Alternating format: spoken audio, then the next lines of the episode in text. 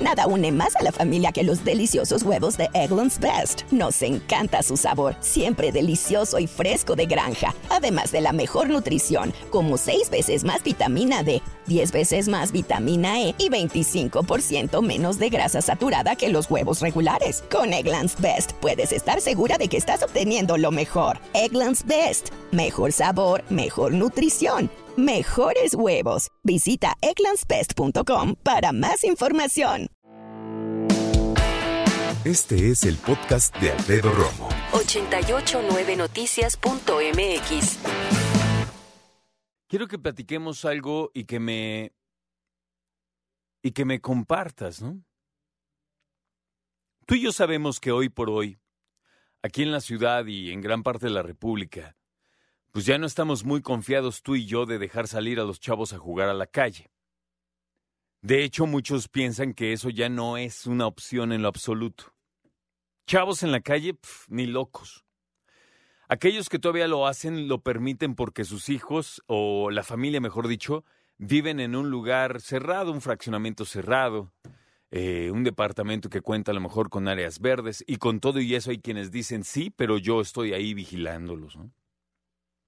Entonces la pregunta es muy fácil. Y a ver si arroja la luz que, que espero, ¿no? ¿Dónde juegan tus hijos? No me digas que en la escuela, porque si bien es cierto y lo entiendo, no es a donde va mi pregunta. Mi pregunta es, cuando están en casa tus hijos, ¿dónde juegan? Tenemos una bronca que yo considero grande. Los chavitos ya no tienen espacio lúdico generoso en tamaño, en ambiente, en cantidad de niños. Los chavitos ya no tienen esta cuestión que tenemos tú y yo, eh, de una libre albedrío hasta cierto punto de niños, de decir, ya terminé la tarea, salgo y sé que puedo hacer muchas cosas. No sé tú, yo agarraba mi bici, me iba al parque, estaba con mis amigos, agarramos las bicis, nos íbamos a otro lado, ¿no? Íbamos a explorar, así decíamos, me encantaba eso. Vamos a explorar. Íbamos al cerro de enfrente, no había absolutamente nada.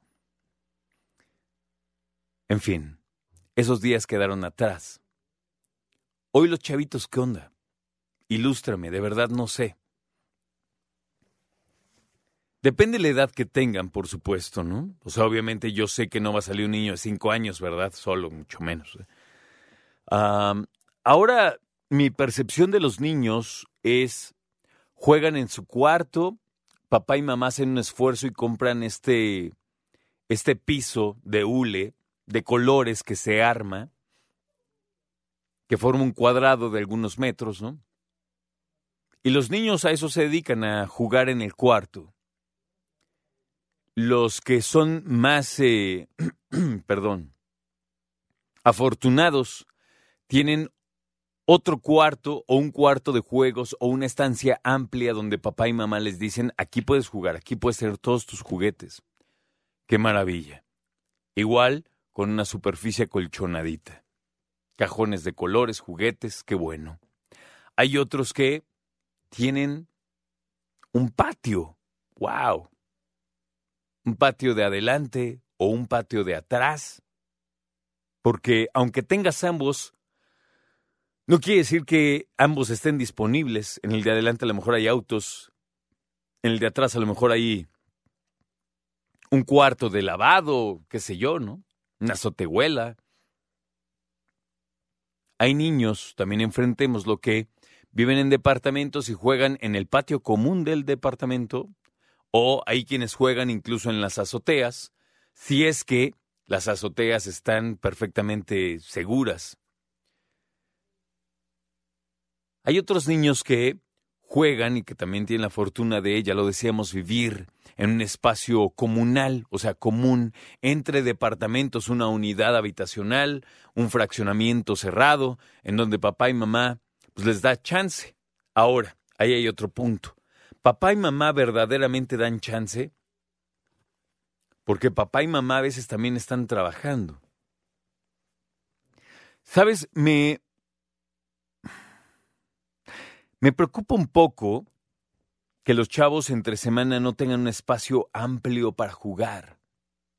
amplio, amplio, y que no estén desarrollando mentalmente y socialmente, psicológicamente sus habilidades de recreación, de socialización, ¿no? Hay otros chavos, por cierto, y eso está muy bien, que pueden incluso tener una actividad recreativa después de la escuela como ir al club, a jugar fútbol, ¿no? Al club de fútbol. Eh, van al club de que te gusta, de gimnasia, algunas niñas, de baile, de clases de natación. Hay otros que tienen un club y entonces ahí pueden jugar pues, muchas cosas, ¿no? Basquetbol, fútbol, soccer, atletismo, pueden correr, pueden jugar tenis, no sé, fútbol americano, lo que quieran. Por cierto, saludos a todos los chavos que juegan tocho. Que no se pierda esa bonita tradición. Y después tenemos otros chavos, regresando al tema, que pues están anclados a la tele.